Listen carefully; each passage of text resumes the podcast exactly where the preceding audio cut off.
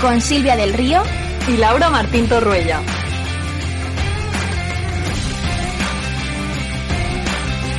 Bienvenidas a Patriarcado, el podcast feminista que se ríe del patri y pretende dar voz a un montón de mujeres que luchan todos los días por derrotarlo. Soy Silvia. Y yo Laura, y así empieza Patriarcado. Amigas, que se viene. Llega el aniversario del día en el que las mujeres nos convertimos en las culpables del COVID-19 que pare todo porque tenemos una notición importantísimo. Os contamos quiénes son las chicas más sexys que han pasado por Zapeando. Para que lo sepáis, los hombres rinden mejor en los deportes que las mujeres. Y además, ¿te gusta que te piropeen por la calle o eres una amargada? Todo esto nos cuenta Rafael Azor, portavoz de Vox en el Ayuntamiento de Baza. Hoy en Mujeres en la Sombra hacemos un repaso de historia feminista en general. ¿Por qué el 8M es el Día de la Mujer Trabajadora? Hoy el programa está dedicado solo a vosotras, activistas, luchadoras, comprometidas. Escuchamos vuestros audios y vuestras vivencias sobre qué, qué, retos implica ser mujer, qué implica para vosotras el feminismo o qué haríais con 24 horas de carta blanca feminista. ¡Comenzamos!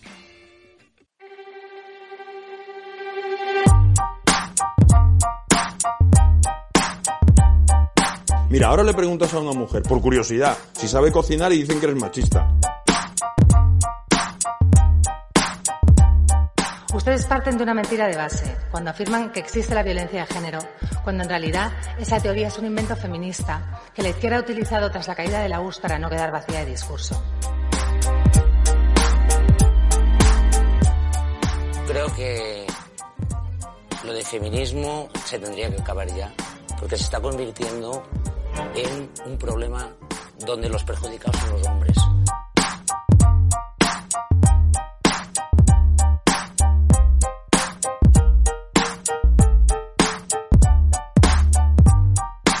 Bueno, bueno, se liará petarda esta semana con las machistadas, nos van a acusar de embristas, por denunciar violaciones, por, no sé, por denunciar violaciones también a los derechos humanos, por decir que este titular es machista. ¿Qué va a pasar, tía? ¿Qué va a pasar esta semana? Eh, no lo sé, estoy muy nerviosa, ¿vale?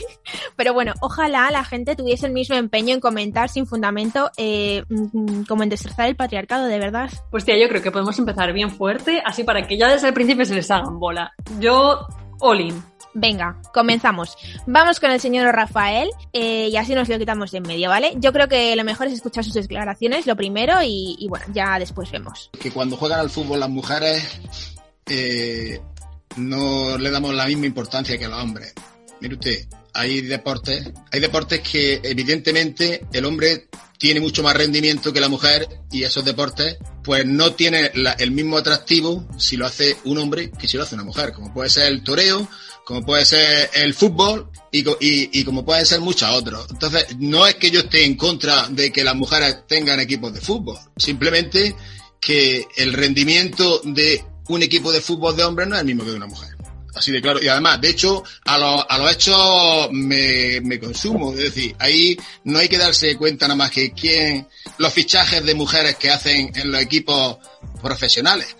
Dígame alguno.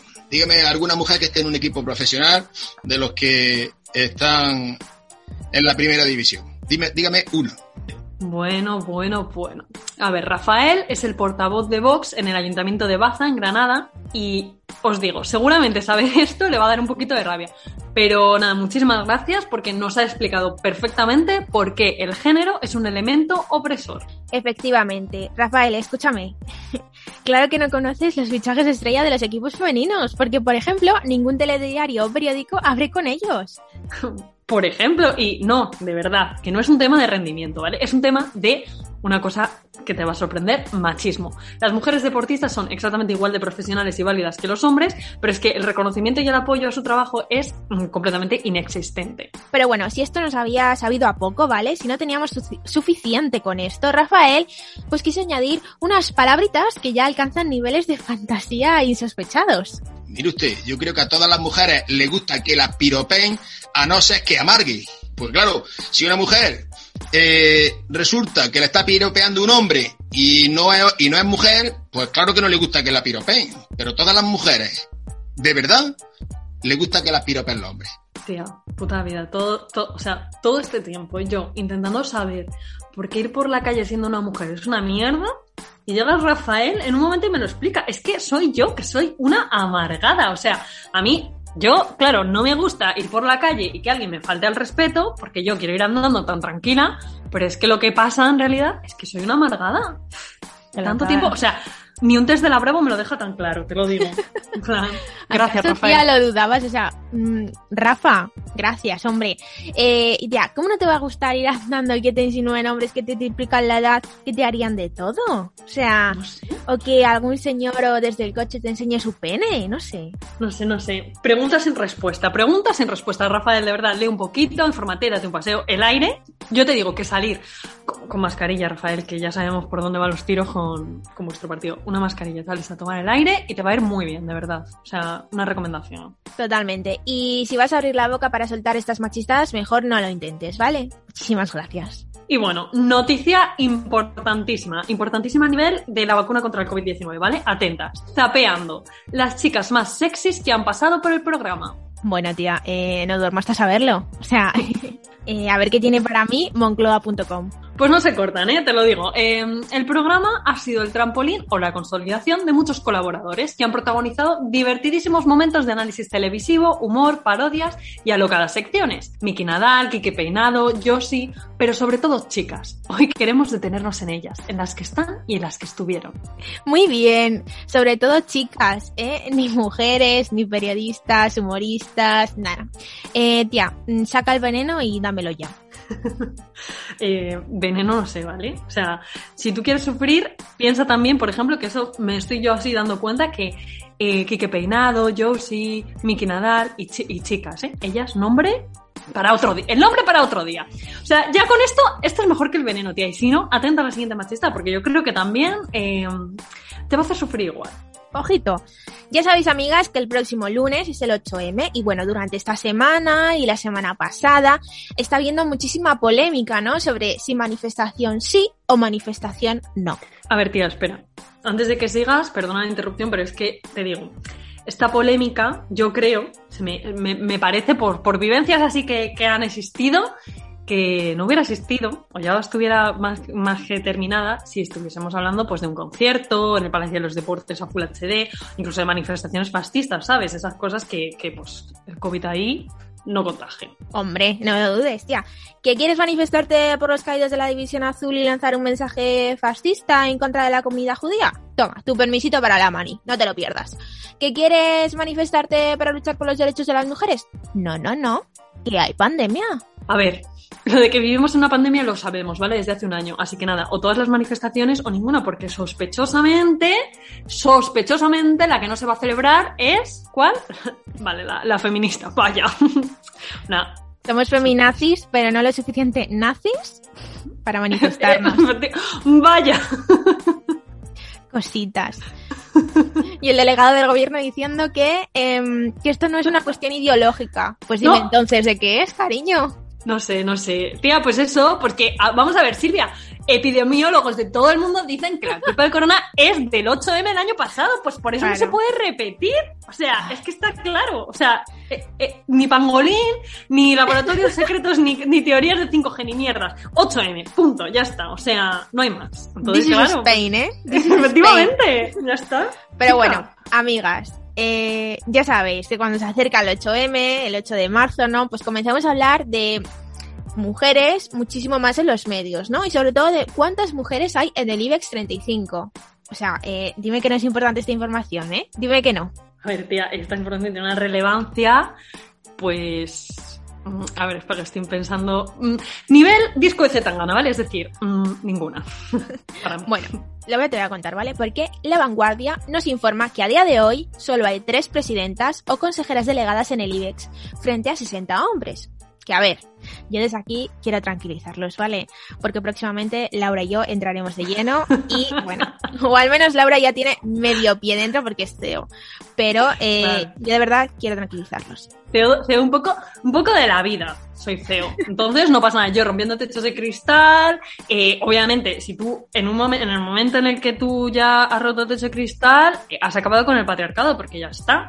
Yo ahora mismo me, o sea, ya nivel anabotín estoy, ¿vale? Entonces, claro, ya se ve, yo ahora mismo me siento, pues eso, se acabó eh, el patriarcado, eh, cero desigualdad, porque hay, pues eso. Tú ya voy lo has a ser- conseguido todo. Lo he o sea, conseguido y voy a ser, eh, pues una de esas tres mujeres frente a 60 hombres en el IBEX 35, ¿no? Enhorabuena, tía. A ver, esto vamos a aclararlo, ¿vale? Esto es una, esto es una broma interna eh, por un tuit falso, fake news, que existió sobre mi persona diciendo que yo era CEO sin ser nada de eso yo. Pero bueno, esto ya lo contamos otro día, esta historia. Exactamente. La si cosa, queréis saberlo, eh, se, paga, se paga un tipi y lo explicaremos. Pero bueno, vamos con más machistadas, ¿vale? Dicen para saberlo. Esto ya otro día. Vuelvo a repetirlo, que cuando se acerca el 8M, los medios de comunicación sacan muchas noticias que creen que son súper feministas, y guay, pero de verdad que claro, no, es puro blanqueo y se les ve venir. A ver, tía. Mm, de dime de cuál nos estás hablando, porque claro, mm, esta semana estamos servidas. Pues tía, de mi medio favorito, mi revista de referencia, Magazine del Español, o sea, eh, agárrate. 23 mujeres referentes celebran el primer año de Magazine, una alternativa innovadora a las revistas tradicionales. A ver, yo te digo, no sé. Bueno, para empezar, no sé ni quiénes eran estas tres- 23 mujeres referentes, porque de Magazine, pues miedo me da, pero tía, yo creo que la que haya dicho esta frase, pues no ha leído ninguna noticia de Magazine, porque, porque madre mía, o sea, mm, y si esto es una alternativa innovadora, mm, ¿qué será, qué será la innovación de verdad? ¿Qué será? Que seremos tú y yo. Pero bueno, Por favor. el caso, que lo mejorcito, que es que ilustran esta información con una imagen de 10 mujeres blancas, ¿vale? O sea, para que te enteres de lo que va. Y eh, entre esas mujeres, pues te encuentras a gente importante, gente que hace bien las cosas en su día a día. gente A como ver. Ana Rosa, Begoña Uf. Villacís, Inés Arrimadas, Cuca Gamarra, no sé. Madre mía, tía, pelos de punta, ¿eh? O sea, me- pedazo, pedazo de referente. Bueno, para, para una mujer del IBEX 35, referente sí. Pero digo yo que, que como para acabar con la desigualdad o, o- o ser un poco feministas, igual no, igual cojean un poquito ahí, ¿eh? Y luego ahí toda- todas, todas bien eh, cortas por el mismo patrón. O sea, Ana Rosa, Inés Arrimadas, Begoña Villacís, un poquito de diversidad, ¿no? Sí, sí. Que bueno, en el reportaje aparecen deportistas, ¿vale? Cantantes, pero como te digo, todas blancas. O sea, es como un chuchocentrismo o un penecentrismo, porque tampoco sé muy bien quién ha escrito esta noticia. No han querido, de- no han querido decirlo. Así que yo lo dejo al aire ahí, no vaya a ser. Poco nos pasa, eh, te digo. Pero bueno, voy a dar paso a una mm, parte de las machistadas que, que es que le tengo especial cariño, ¿vale? Que es cuando los medios de comunicación eh, están como, o sea, se les hace más bola eh, que, que un polvorón decir en el titular cuál es el nombre y el apellido de una mujer. O sea, tía, yo creo, te lo juro, yo creo que hacen como los Juegos del Hambre versión. Venga, el que consiga meterlo más enrevesado gana. El que consiga hacerlo mejor tiene este, este mes cobra más. Pero bueno, el caso, ya, se me está ocurriendo una idea, ¿vale? Que en esta parte de las machizadas quizás próximamente podríamos hacer la rollo adivinanzas, en plan, eh, no sé, a ver, eh, Buah, buah, buah. a ver, por ejemplo, Dale, dale. ¿quién es la guapísima mujer de Pau Gasol que vivirá con él en Barcelona? A. Catherine, la mujer de Pau Gasol. B. Catherine McDonnell. O C. Catherine McDonnell, ejecutiva en Google Key Partners. Venga, tía, me la juego a tope. Digo la C. Y además añado. Como. Y añado. Él, el marido de ella. ¿Eh? ¿Qué tal esa? Muy bien, tía. Esa era la correcta. Y desde aquí, muchos saludos al, al Nacional Catalán. O sea, de verdad, que es que qué compli- era tan complicado hablar de Catherine McDonald sin caer en su físico o en su pareja. O sea, esta señora no ha hecho otra cosa que ser guapa y estar con Pau Gasol en su vida. Pues tía, por favor, o sea, unos mínimos. Te voy a contar otra que, que va en la misma línea y está, está, está bien potente. Y nos viene en este caso desde el confidencial. Atenta al titular, ¿eh? En el Reino Unido post-Brexit, esta es la mano que mece la cuna de Downing Street. Bueno, tía, pero la mano que mece eh, Downing Street tendrá dueña, ¿no? Imagino que sí. O sea, ¿podremos resolver este misterio? Mm. Chan, chan. A ver, podemos, podemos. No pasa nada porque la entradilla nos regalan la información que dice Carrie Simons, la joven prometida de Boris Johnson, es acusada de ser una ambiciosa estratega que manipula para mover asesores a su antojo. Se ha pedido incluso una investigación. Ella moviendo gente. O sea, qué sorpresa, ¿eh? Una mujer manipuladora. Esto sí que yo no me lo esperaba. Hombre, Eh, vamos a ver, eh, lo de que somos manipuladoras es muy del 2014. Esto está muy de moda, ¿eh? hombre. Y tía, no solo eso. A ver, una cosa. Alguien, o tú, o tú ahora mismo te pones a pensar y te acuerdas de algún titular así sobre algún asesor masculino del gobierno. Yo te digo ya que no. Pues tía, claro que no. O sea, si es que los hombres no son manipuladores. Y además está encima súper mal visto que una mujer sea ambiciosa. Bueno, que seguimos con más mujeres sin nombre, ¿vale? Venga, Vanity Fair ahora.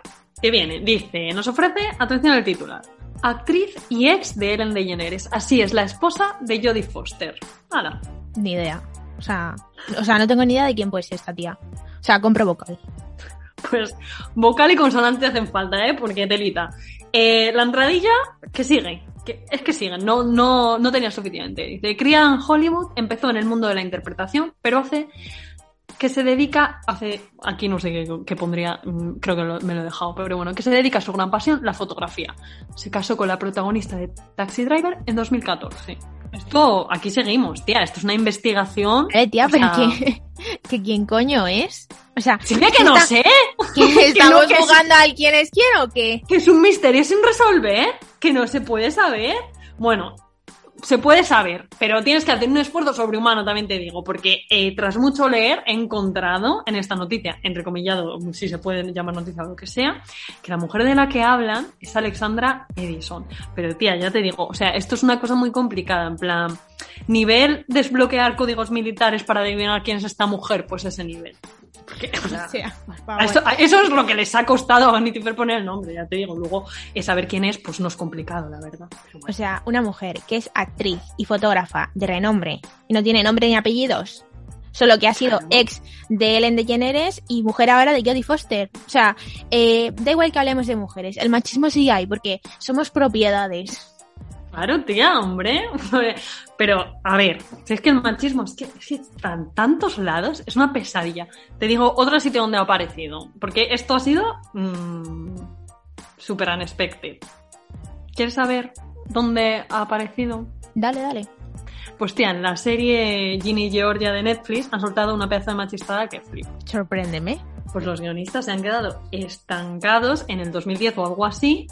Y bueno, pues nada, eh, Ginny eh, empieza, que es la niña, empieza a discutir con su madre Georgia y la madre le pregunta si ha roto con su novia. Y esta niña responde, ¿a ti qué te importa si cambias más de hombre, de hombre más rápido que Taylor Swift? Y bueno, como ya sabes que Taylor no se calla en ni una y la amamos por eso, pues ha respondido con un comentario en su Twitter que ya la pobre, la pobre Taylor, después de todo lo que ha pasado, está hasta el coño y ha dicho, Hola, Ginny Georgia ha llamado del 2010 y quiere que le devuelvan su broma, vaga y profundamente sexista. ¿Qué tal si dejamos de degradar a las mujeres trabajadoras haciendo que es, que es algo divertido? Y también Netflix, después de Miss Americana, que es el documental de, de Taylor Swift que, que ha producido Netflix, que ha sacado Netflix, esta broma no te queda bien. Así que nada, supongo que feliz mes de historia de la mujer.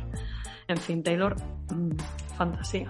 Aplausos para Taylor, ¿eh? Y por supuesto que haga lo que le salga del coño con sus relaciones. Pues sí, pues efectivamente. Y tía, más sitios donde, donde sigue el machismo y el, el patriarcado.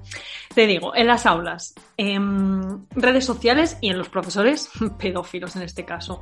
Eh, ilustro más este titular que he lanzado. La Policía Nacional ha detenido en Madrid a un profesor de 51 años que presuntamente acosaba a sus alumnas a través de las redes sociales. Y bueno, este señor, ¿vale? Por llamarle de alguna forma, se valía de su condición de profesor y contactaba a las alumnas eh, a las que impartía clase a través de las redes sociales. Las conversaciones pues eran guiadas hacia una temática sexual en las que buscaba el intercambio de fotografías y vídeos de carácter pornográfico. Además, en el registro de su domicilio se encontraron cinco teléfonos móviles, tres discos duros y una tablet pro- eh, propiedad con gran cantidad de eh, archivos que contenían explotación sexual infantil de nueva producción. A día de hoy se encuentra en prisión y esperemos que la justicia patriarcal no haga de las suyas y, y salga en breves.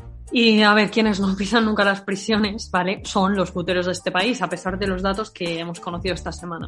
La prostitución genera 762.000 euros al día en la comunidad valenciana, solo en la comunidad valenciana, ¿vale? Es decir, estamos hablando de un 0,24% del PIB. Casi nada, ¿vale? Dinero que está basado en la violencia contra la mujer y la trata.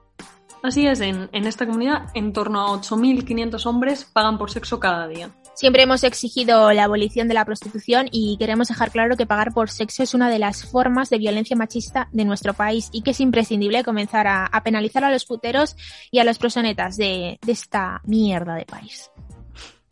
Nada, hasta aquí llegan las machistas de esta semana.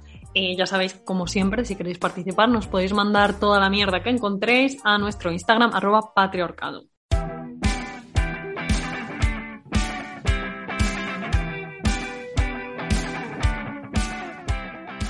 Hola, soy Marina Marroquí. Soy Nerea Pérez de las Heras y esto es Patriarcado. Mi nombre es Andrés Román y soy la directora de Mujeres Calvas.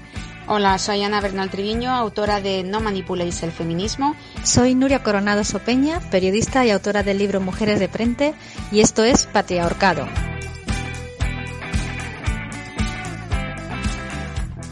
Amigas, hoy os traemos un programita muy especial, muy reivindicativo, más que nunca. Referentes, amigas siguientes han querido poner su voz para luchar contra el patri. Durante este año hemos vivido miles de cosas a pesar de permanecer en casa varios meses. Por ejemplo, yo me acuerdo, ¿os acordáis cuando fuimos las culpables de la COVID-19 en España? ¿Eh? Qué tiempos, ¿eh? El que liamos ese 8M. Y tía, ¿te acuerdas cuando confiábamos en Irene Montero como buena ministra de Igualdad? tía, es que la inocencia, qué bonita es. Sí, la verdad que este año eh, ha dado para mucho. Hemos aprendido a reconocer a falsos aliados feministas, pero también a reconocer falsas políticas feministas. Y de 2021 y ni un paso hacia adelante contra la abolición de la prostitución, por ejemplo. Aquí seguimos. Y puedes sentarte, tumbarte incluso, pero a pesar de toda esta mierda que, que hemos subido este año, hemos encontrado más sororidad que nunca, aunque sí que es cierto que no en todos los espacios. Es por eso que hemos querido lanzar una pregunta a algunas de nuestras referentes feministas, eh, que es ¿qué implica para ti ser feminista? Vamos a ver qué nos cuentan. Nuria Coronado Sopeña. Ser feminista es latir con el corazón de las mujeres en plural, esas mujeres que caminan orgullosas y de frente. Ser feminista es vivir conjugando el nosotras frente al yo. Ser feminista es estar emancipada. Bueno, comparto al 100% lo que dice Nuria, sobre todo cuando habla de, de, poner siempre el nosotras por encima del yo, porque es que eso me parece... Mmm... Bueno, es que, es que me, me emociona, me, me, parece tan importante. Yo estoy de acuerdo con ella, pero yo creo que ese lema, eh, que es tan esencial para el feminismo, no ha calado lo suficiente. Porque um, a día de hoy muchas mujeres eh, ven el feminismo como un, mo un, movimiento ¿no? que es muy individualista y, y no es así. O sea, es que cuánto daño hace el liberalismo, ¿eh? ¿Cuánto, cuánto daño hace? Y, a ver, también te digo que luego tenemos que aguantar cosas mmm, como, como las declaraciones de Candela Peña y cosas así que dices, mira, de verdad. Eh, ¿Necesitamos que cale este mensaje? Lo necesitamos mucho. Sí. Pues sí. Y vamos a ir ahora con otro audio que es de nuestra queridísima Sara Lauper. Hola, ¿Qué tal chicas? Pues soy Sara Lauper y para mí ser feminista implica responsabilidad, implica autoconciencia de, la propia raíz opresiva que sufrimos las mujeres y, y sobre todo compromiso, compromiso con unas ideas que mmm, se pueden no compaginar con lo que es nuestra zona de confort construida en el género, pero precisamente esa incomodidad es la que, es la que yo creo que más implica ser feminista, esa incomodidad que los demás puedan sentir, incluso tú misma, eh, al estar frente a esta postura de, de militancia y, lucha, ¿no? Así que nada, eso es para mí y nos vemos en el golpe de Estado. Vale, tía, antes de decir nada de, del audio de Sara, eh, de todo lo que dice, que como siempre fantasía, yo sé Silvia, que hay algo aquí que te ha hecho mucha ilusión y que estarás ya preparada para ello. Eh, por favor, o sea, eh, me encuentro en la puerta de casa ahora mismo. Cogiendo llaves, pero no, no para, para abrir la puerta, para ponerte a la gente los dedos. O sea, que ese golpe de estado siga en pie, o sea, no hay mayor ilusión, no hay mayor motivación que me, que me haga levantarme cada mañana, o sea, de verdad. Yo me levanto y digo, bien, joder, un día menos. Tía, eh, ahora mismo, Santi Abascal está en su casa haciendo la maleta en plan, ¡oh, qué agobio, madre mía, madre mía! Bueno, ojalá, ¿eh? ¿te imaginas? Una fantasía. Firmo. Pero bueno, centrándonos en lo que nos ha contado Sara, creo que lo más, o sea, lo más jodido de ser feminista es vivir con esa incomodidad constante, ¿no? En plan, darte cuenta todos los días de algo nuevo y decir, joder, es verdad. Y a la vez vivir con ese compromiso y responsabilidad sobre las ideas que estamos defendiendo.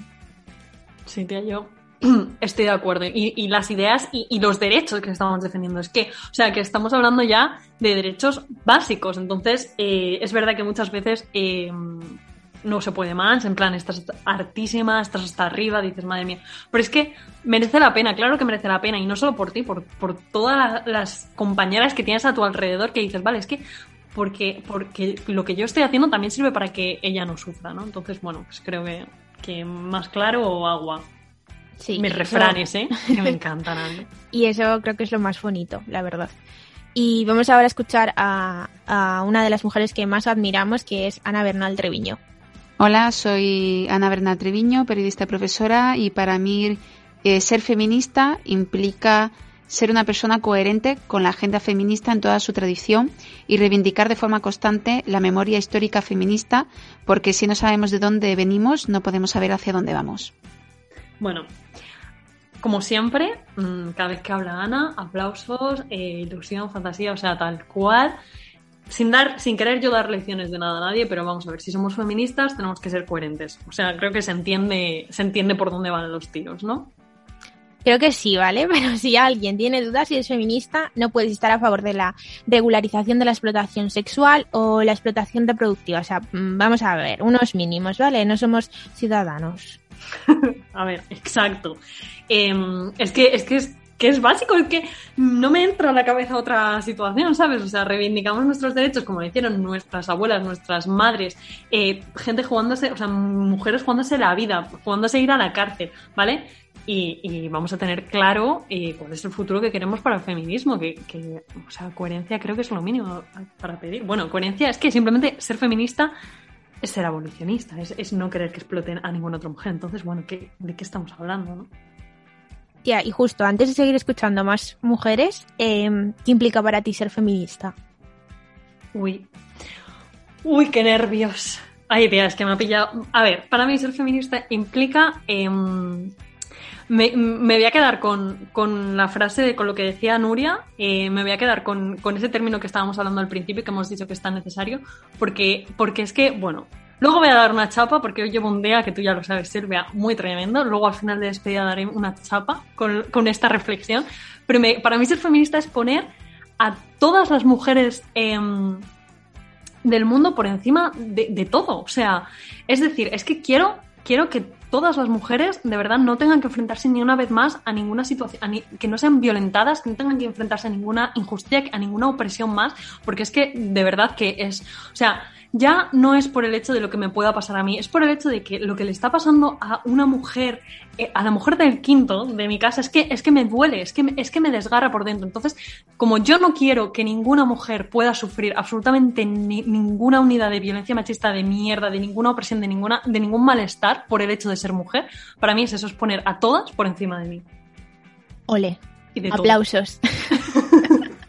Veréis luego, ¿eh? Voy a antes de que acabe el programa lloro, lo confirmo. Porque llevo una tarde... Madre mía. No llores. Sonríe. La vida... Sonríe. Todo, irá bien. Todo irá bien en esta vida. Pues... No, a ver, Silvia, cuéntame un poquito qué es para ti. Porque porque yo aquí me acabo de marcar un speech pesada, ¿vale? Yo no estoy tan melodramática, ¿vale? yo estoy más en plan como fuegote en mí, ¿sabes? a ver, que está hablando, que está, que me está hablando Siri y no me deja escucharte. O sea, esto es una cosa del directo. De repente Siri se ha puesto a hablar, bueno, que no es Siri, porque obviamente mi móvil es un Redmi de estos. Eh, y no sé, y no sé apagarlo, por favor. O sea, ya, no suena, ¿no? Bueno, cosas del directo. Sigue Silvia, por favor, que parezco un hombre interrumpiéndote. Eso. Que para mí em, implica ser coherente, ¿no? Como, como ha dicho Ana Bernal, con, con las ideas que defiendo, que es obviamente luchar por los derechos de todas las mujeres, pero aunque mm, esa lucha me conlleve a que esté hasta el coño quizás de siete días de la semana, seis, pero no sé, es como que a pesar de eso no voy a parar de hacerlo. A ver, tía, es que eh, yo creo que estar hasta el coño es el estado natural de todo. Sí, esa es mi personalidad. Pero eh, yo desde aquí, claro, quiero lanzar un mensaje, es que a pesar de que esté hasta el coño, a pesar de que todas estemos hasta el coño, no nos vamos a cansar de luchar por nuestros derechos. Efectivamente. Nunca. Tal cual, tal cual, tal cual. Es que no se puede decir mejor, tal cual. Vamos a escuchar también otra de las voces feministas que en este caso viene de Mela Puto Suda. Soy Mela y para mí el feminismo significa muchísimas cosas. Pero creo que ahora diría que el feminismo es sobre todo inclusivo y antirracista. Y si no lo es, es que no es feminismo. Bueno, bueno, es que un feminismo eh, racista no se contempla. Bueno, es que como decíamos antes, el feminismo es un por mí y por todas mis compañeras. Así es. Y vamos a escuchar ahora un audio de Fátima Hamed. Hola, mi nombre es Fátima Hamed, soy política y abogada. Me considero una persona activista y considero que el hecho de ser feminista supone creer y confiar plenamente en la igualdad entre mujeres y hombres. Y como creemos y confiamos plenamente en ella, lo defendemos y lo defenderemos hasta que no sea necesario, hasta que sea una realidad plenamente asumida por toda la sociedad. Un saludo. Bueno, no se puede decir más claro, tal cual. Eh, me encanta eso de que la lucha va a seguir hasta que no sea necesaria, porque es así, no nos van a cansar, podremos estar hartas, pero, pero aquí seguimos. Así es, se puede decir más alto, pero no más claro. Así que muchísimas gracias a mujeres comprometidas con el feminismo como Fátima, que también están luchando día a día en las instituciones. Y, bueno, ahora vamos a hablar también que, de una pregunta que le, hemos hecho a alguna de nuestras amigas, que como sabéis el año pasado, pues hicimos ahí un programa coral con un montón de mujeres, que eran nuestras amigas, madres, bueno, bueno, fantasía todo, pero pues este año el Zoom y Siri hablando de fondo, ¿qué vamos a hacer? y el WhatsApp. O sea, audios de WhatsApp. pero las ganas de quemar todo y liarlas siguen siendo las mismas, ¿vale? Que quede claro. Exactamente. A nuestras amigas les hemos preguntado en este caso qué retos supone ser mujer para ellas, a qué se enfrentan en su día a día por haber nacido mujeres. Las escuchamos. Yo creo que el mayor reto al que me enfrento por ser una mujer es sobrevivir, más que nada, y tener esperanza, porque al final, una vez que tienes las gafas violetas y que te consideras feminista y actúas como tal, Mm, es muy fácil perder la esperanza. Todos los días te llevas decepciones. Eh, todos los días tienes que aguantar ciertas situaciones más o menos duras, pero situaciones que no aguantan los hombres. Entonces, pues el mayor reto que te tienes que enfrentar es ese. El levantarte todos los días y decir, venga, vamos a conseguirlo, vamos a, a hacer de esta situación algo mejor. Entonces, bueno, eso, mucha fuerza para todas chicas. Soy Violeta uno de los retos a los que me enfrento día a día por ser mujer es a ser juzgada laboralmente por mi físico y no por mi valía como profesional. Hola, soy Ainhoa y yo diría que el mayor reto al que me enfrento como mujer en el día a día es no caer en la desesperación y en la frustración y en el enfado constante. hay veces que, que me apetecería estar tranquila, sin sugestionarme todo el rato, sin sugestionar a los demás, pero, pero me es muy complicado y me es muy complicado muchas veces no enfadarme con el que tengo enfrente por no por no entender ni empatizar con nosotras. Sin duda el mayor reto al que me he enfrentado hasta el día de hoy por ser mujer ha sido en el ámbito laboral, ya que yo trabajaba en un ambiente en el que predominan los hombres y de hecho en mi grupo de trabajo eran todos hombres menos yo y yo siempre sentía que mi opinión valía menos que la de los demás o que mm, o me hacían sentir que mis conocimientos no eran tan válidos como los del resto, entonces me tenía que esforzar el doble para demostrar que valía tanto como ellos y que mi opinión era tan válida como la suya. Hola, soy Andrea, mujer racializada de 22 años. Por ser mujer me enfrento cada día a una lucha interna entre las imposiciones sociales y lo que genuinamente quiero. Por enfermera a la sexualización de mi trabajo, que, que pasa mucho. En el mundo de las motos por hacerte un hueco sin tener que ser una princesa en apuros. Por racializada me enfrento a todos los microracismos y otros no tan micro, a tener que ser buena hija, buena nieta, buena estudiante, en general las expectativas sociales de tener que ser buena mujer, que tiene el listón muy alto. Y también me enfrento a tener que convivir con la frustración de no poder llegar a todo porque somos humanos, sin embargo los derechos no sean humanos si no están incluidos los nuestros. Eh, me llamo Irene y, como mujer me enfrento al hecho de poder tener las, mismas oportunidades, que me den las mismas oportunidades que a los, hombres.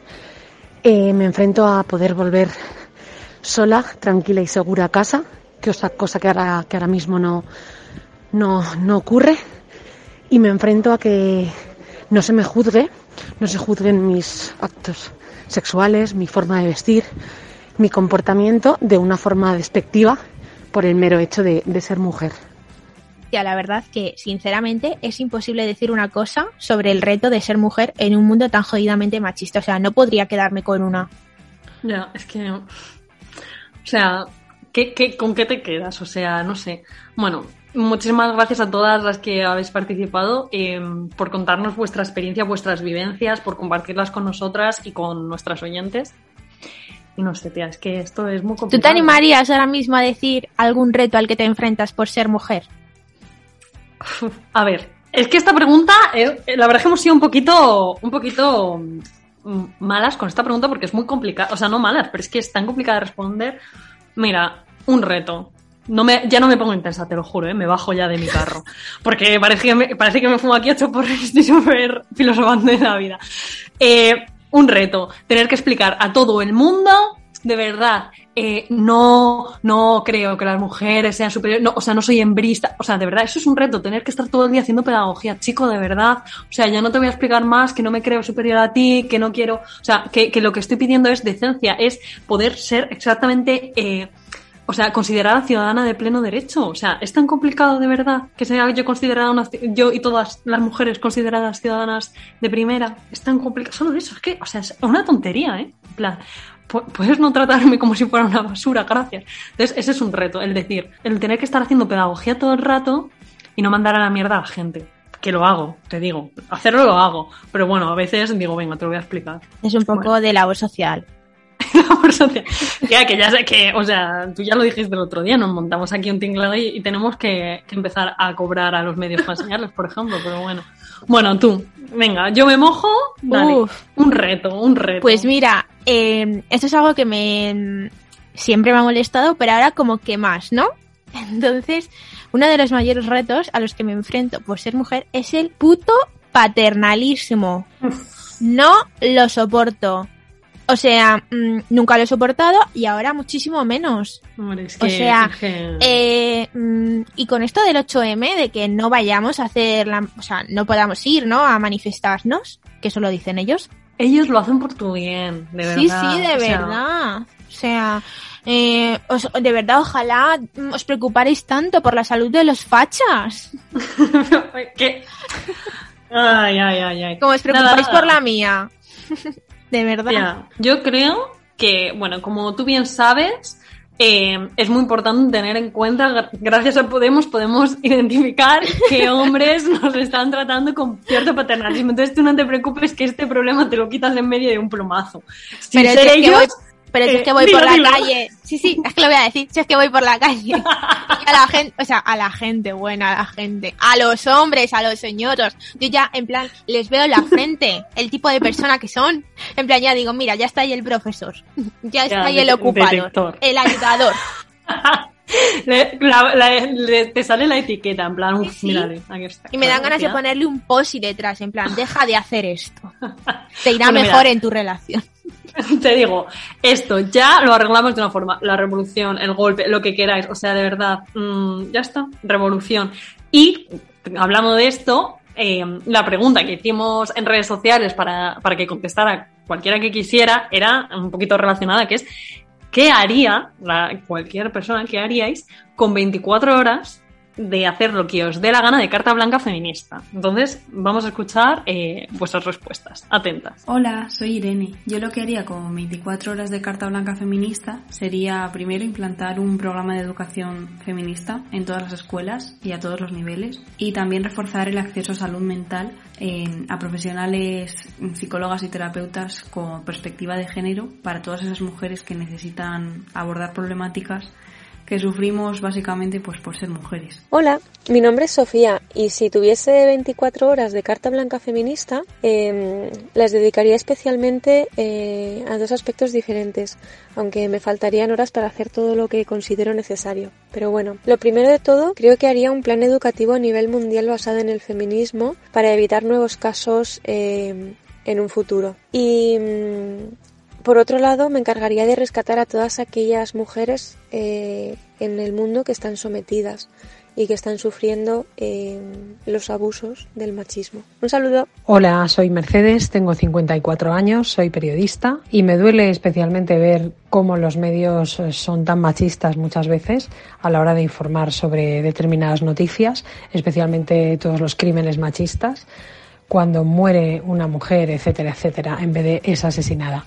Así que si tuviese 24 horas, yo creo que lo primero que haría sería una ley o programa o alguna forma de educar, alguna norma, algún libro de estilo universal que hiciese que, que fuésemos más conscientes de que de qué el lenguaje empleamos, porque el lenguaje es lo que construye la realidad, e intentaría que nunca más tengamos que ver un titular que nos duela en los ojos cuando ocurre un suceso así. Hola chicas, pues yo si tuviera 24 horas metería en la cárcel a todos los explotadores de mujeres, incluidos puteros, compradores de bebés, a todos en la cárcel. Soy Koba y si tuviera la posibilidad de tener 24 horas para hacer lo que yo quiera bajo una perspectiva feminista, querría hacer tantas cosas. La primera puede sonar una tontería, pero sería tener la posibilidad de volver a casa por la noche, sola, sin sentir miedo, sin tener que darme la vuelta a mirar si alguien me está siguiendo cada dos pasos. Pero sin duda, si tuviera la posibilidad de hacer lo que yo quisiera, me daría a mí misma el superpoder de poder terminar con toda la violencia machista y de poder devolver a la vida a todas esas mujeres que ya no están con nosotras y que nos arrebataron a manos de un hombre. Me parecería la manera más bonita de poder hacer justicia, devolverles su vida, devolverles sus familias y devolverles esa voz que les arrebataron de forma injusta. Ese sería mi deseo. Bueno, bueno, eh, pelos de punta. Eh, hay mujeres que se unen a mi golpe de estado. O sea, eh, estoy otra vez en la puerta de casa esperándoos a todas.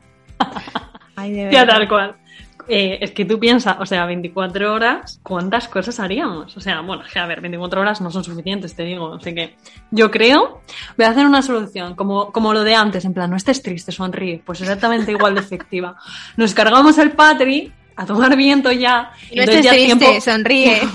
Tiempo, y Hay patriarcado y no me gusta, pues me lo cargo, ¿vale? Y entonces tiempo ilimitado de feminismo y podemos vivir por fin en paz y armonía y yo qué sé, y, felices. Y claro que sí, joder.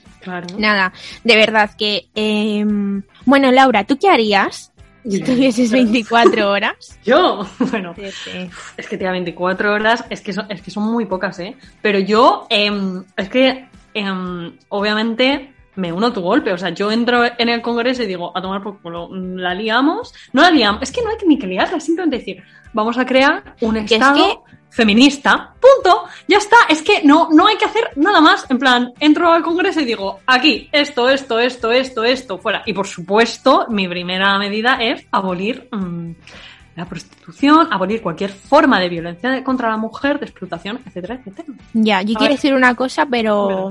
Dime, dime. Es que igual la audiencia nacional... es que igual Citación el próximo día. Lo voy a plantear como, como una posibilidad que podría ocurrir en una novela que escribiese próximamente, ¿no?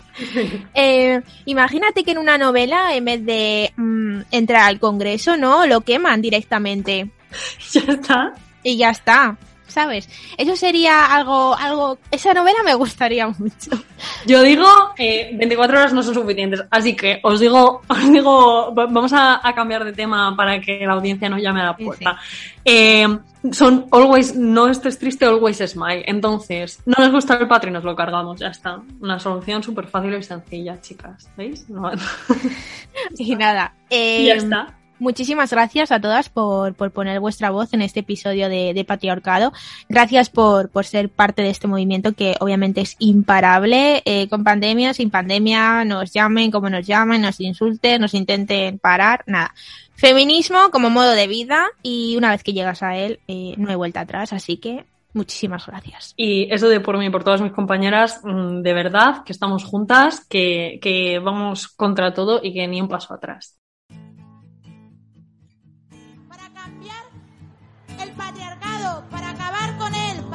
Su violencia, con sus fronteras, con este sistema que nos quiere sin derechos. Para eso, nosotras vamos a seguir trabajando, vamos a moverlo todo, para cambiarlo todo, porque somos, porque sois, porque somos imparables, feministas siempre.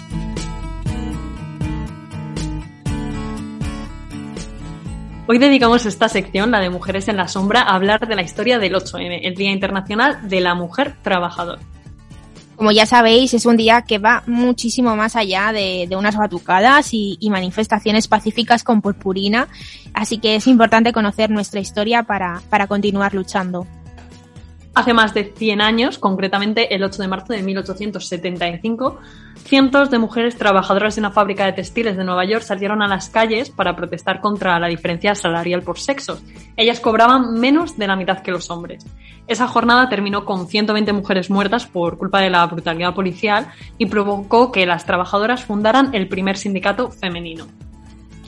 La, las protestas se sucedieron en 1909 en una nueva marcha multitudinaria el 8 de marzo bajo el lema de pan y rosas, eh, como autonomía socioeconómica y, calidad de vida, ¿no? Que a las demandas laborales incorporó entre sus objetivos el reconocimiento del derecho al voto femenino. Fue también este un hecho clave, ya que evidenció la solidaridad eh, recíproca entre obreras y sufragistas, lo que las llevaría al final a actuar colectivamente. Se entiende que la idea de señalar un Día de la Mujer surgió en círculos de mujeres de tendencia socialista, en, en, la segunda conferencia de mujeres socialistas que se celebró en Copenhague en 1910. Se aprobó, a propuesta de Clara Zetkin, la conmemoración anual como jornada de movilización del Día Internacional de la Mujer. El 25 de marzo de 1911, 146 trabajadoras murieron en un gran incendio de, una fábrica textil en Nueva York a causa de derrumbes, quemaduras e intoxicación por humo, ya que los propietarios de la fábrica, Triangle Swiftwash, eh, habían sellado las puertas de las escaleras y de las, y de las salidas. Entonces, pues bueno, esta terrible eh, tragedia trajo importantes cambios en la legislación laboral y provocó el nacimiento del Sindicato Internacional de Mujeres Trabajadoras Textiles y esa historia también hace que, que marzo se convierta en el mes de, de, la historia de las mujeres. Y parece también que hay una historia que habla de una huelga de demanda de pan y paz organizada por un grupo de mujeres en 1917, en este caso en Rusia, eh, que consiguió eh, que acabó eh, con la abdicación del zar. Entonces el nuevo gobierno, eh, un gobierno provisional, concedió el voto a las mujeres un 8 de marzo. La feminista rusa Alexandra Kollontai, que fue una de las partícipes en el logro del voto para la mujer o la legalidad del divorcio, consiguió establecer el 8 de marzo como la fiesta oficial en la Unión Soviética. Y la ONU pues oficializó esta fecha en 1975. En España, este día comenzó a celebrarse en 1977 bajo el lema Ni una mujer en la cárcel, ni una mujer sin trabajo.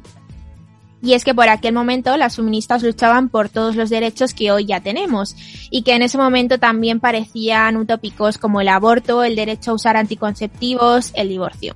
Al final, pues tantas mujeres que se han dedicado a sus vidas a luchar por, nuestros derechos, tantos años yendo contra el sistema, tantos años gritando basta ya por nosotras, por mujeres que nunca conocerán, pero por las que dieron todo. Y bueno, por eso el 8M por, todas estas historias de revolución que hemos contado y por su historia, no puede ser una fiesta, bueno, por su historia y por lo que implica y lo que demanda, no puede ser una fiesta de glitter y batucadas, ¿vale?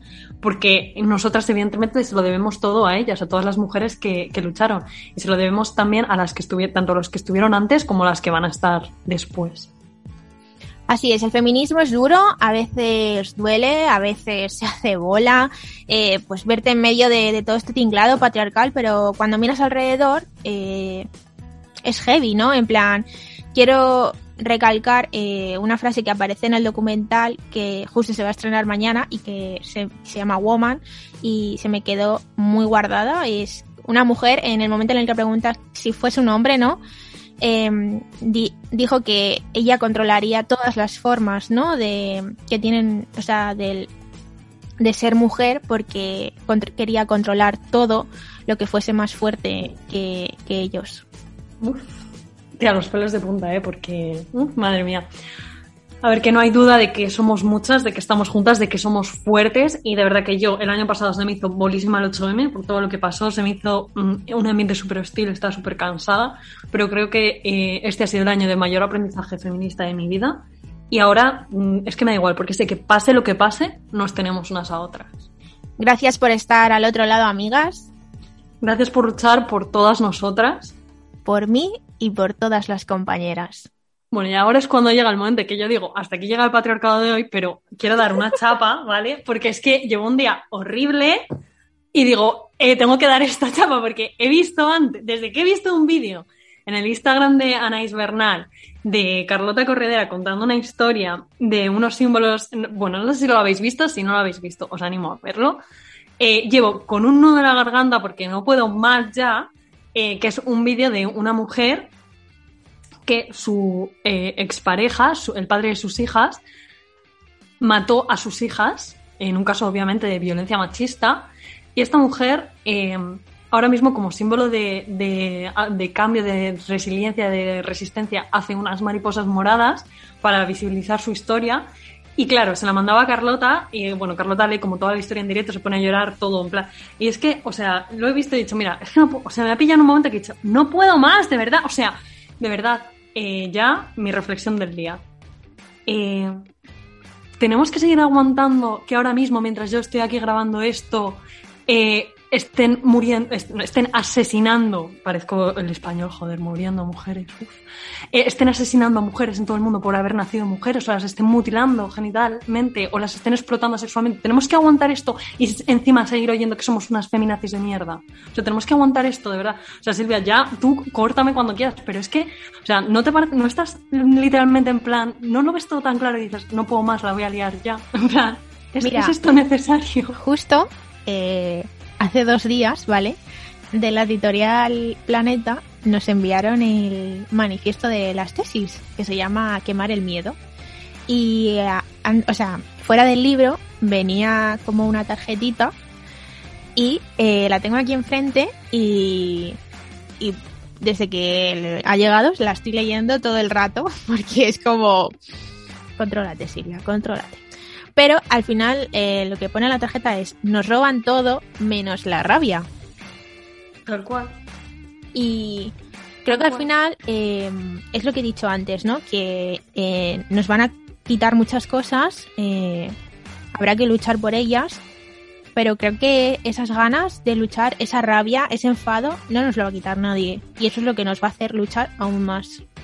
Es que sí, tal cual. O sea, es que hoy eh, me paso el día llorando, pero no era lágrima en plan, ay, qué mal. No, no era lágrima de rabia, de decir, es que no me puedo creer esto. O sea, y es lo que tú dices, en plan, es que me da igual ya lo que me quitéis, porque lo que siento dentro, o sea, el sentimiento que, que, que tienes cada vez que eres un puñetero titular que dice, allana muerta una mujer, eh, o rocía a su novia con ácido y la tira a. O sea, ¿de qué, ¿de qué coño vais? Es que no sabéis lo que habéis despertado. En plan, no puedo entender cómo haya nadie que cuestione que el feminismo es un movimiento eh, legítimo y necesario. Cuando estás viendo todo el día cómo nos humillan, nos maltratan, nos, nos violentan de todas las formas y, y- y eres capaz de decirme feminazi o exagerada o bla, bla, bla. La rabia no nos la vais a quitar, nos podéis quitar todo, pero la rabia, y, la rabia no solo de una, la rabia de todas, no la vais a quitar nunca. Y hasta aquí nos ha quedado una reflexión preciosa, pero es lo que digo, en plan, yo no puedo más, voy a llorar ya, porque me da, o sea, me salta la rabia por todos los poros de mi cuerpo, no puedo más. Entonces, amigas, si estáis también tan hasta el coño como estamos nosotras, si no podéis soportar ni un día más saber que mientras estás aquí en tu casa tomándote un café, eh, están violentando a mujeres en todas partes del mundo, las están asesinando por ser mujeres, pues nada, la liamos petarda. Ya, o sea, ya está. Enviando hasta un aquí, MD. hasta aquí, hasta aquí hemos llegado, un MD y hasta aquí hemos llegado, porque ya no puedo más. Y ya plan, está, enviándonos un MD que ponga hasta aquí hemos llegado. Pero tal cual, ¿vale? Y en mayúsculas, que suena como más fuerte, como más, como que estás gritando, ¿vale? hasta aquí hemos llegado, ¿vale? Pues hasta aquí hemos llegado y también ha llegado el programa. Mira qué bien, Así hilo. que, ¿eh? eh, Y me ahogo. muchísimas gracias por acompañarnos una semana más. Hasta la semana que viene. Abajo y el más patriarcado. que nunca, abajo el patriarcado. Efectivamente. Que se queme, que arda y a tomar viento ya.